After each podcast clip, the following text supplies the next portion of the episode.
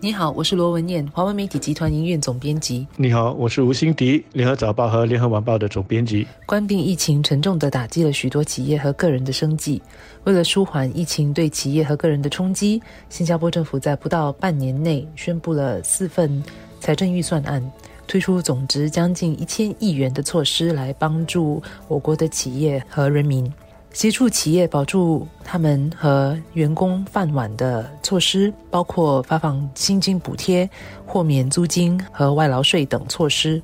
由于疫情的势头不减，新加坡的经济到现在还没有完全重启。政府已经延长了一些援助计划的到期日，包括最能够直接帮助雇主保留员工饭碗的雇佣补贴计划。但是在两度延长这个计划之后呢，这个计划将在本月底到期，而豁免外劳税和帮助自雇人士的就业入息补助计划，还有其他许多措施，也都很快将到期了。是的，对做生意的人来说，不确定是最让人不安的。因此，王瑞杰副总理今天下午罕见的将在国会殿堂之外，通过各种的平台向全国人民发表部长声明。肯定是大家今天下午所最关注的一个事项吧。那么国人也好，商家、企业业主也好，大家想必都很想知道，随着政府早前推出的一系列的抗疫援助措施即将到期之后，它会不会接下来追加一些措施？而这些追加措施有哪一些是现有的措施的延续？有哪一些又是新的？那么，即使是那些延续的措施，是否有一些会做出调整？比方说，收回的公司是否会更加的有针对性？另外，就是援助的幅度和期限会是什么等等。王瑞杰副总理上个星期在宣布他会发表部长声明的时候，就强调，随着越来越多的领域重新开放之后，政府支援的方式必须做出改变，而且援助的力度也会逐渐的减弱。但是，他也保证，政府会继续的。为受影响最严重的那些行业提供具针对性的支持，包括说帮助这些企业抓住新的增长机遇。一般都认为，政府之前宣布的四份财政预算案的补贴计划不能够持续下去，政府援助的方式必须改变。在阻断措施期间，我国经济活动几乎完全停顿，商家、企业、自雇人士都大受打击。政府当时给予的补贴和援助措施，就好像一个强力的止痛药，能有效地帮助大部分的企业舒缓营业压力，让他们得以生存下去，也因而保住了大部分国人的饭碗。但不幸的是，这场官病疫情不是一个几个月就打完的战争，看来还会再持续下去。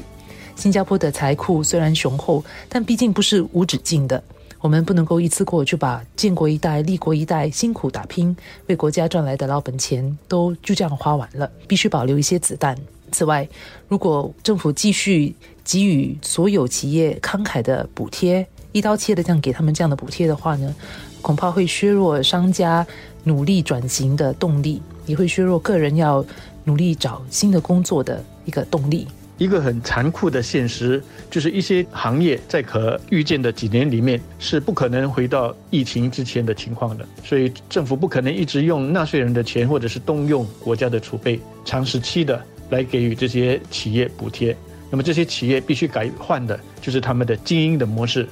而这不会只是一个小小的调整嘞。很遗憾的就是有一些企业还是抱着一种侥幸的心理，什么改变都不去想，只希望靠着政府的补贴。以为撑一下就可以过去，然后日子就可以像二零二零年以前那样的过。所以呢，我自己是很希望今天下午的部长声明会有一些措施是在协助和推动一些企业进行彻底的转型，或者是改变他们的商业模式的。这肯定不是简单的任务，因为不少的业主以及他们所聘请的员工都对他们原有的行业有太深的感情，舍不得放下。而对于一些新的有增长和发展前景的一些行业，又觉得他们太陌生了，不太熟悉，心理上难免会有一些抗拒。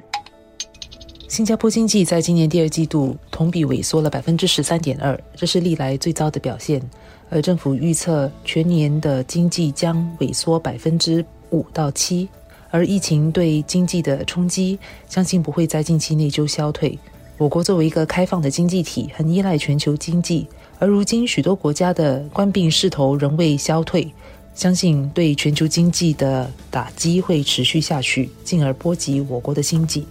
所以在政府的援助措施的力度和额度逐渐减减退之后，企业商家将会面对更大的成本压力，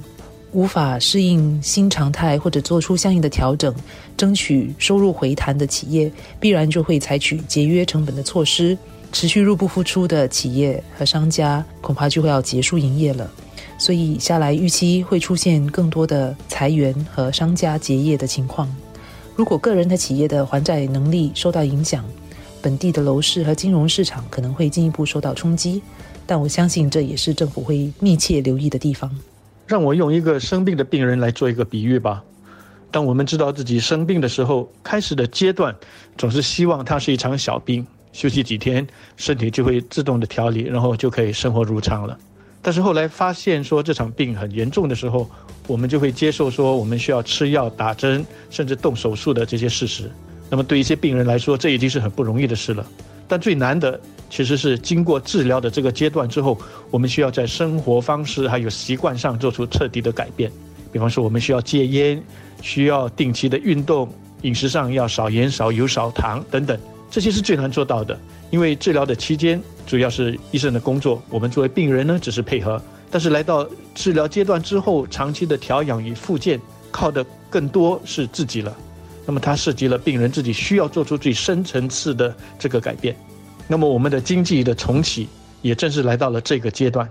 治疗的阶段已经过去了，或者已经快要结束了。那么现在呢，是企业和个人都得调整我们的心态，愿意接受改变，拥抱改变。而且是要越早越好，这样企业和个人才能够长久的走下去。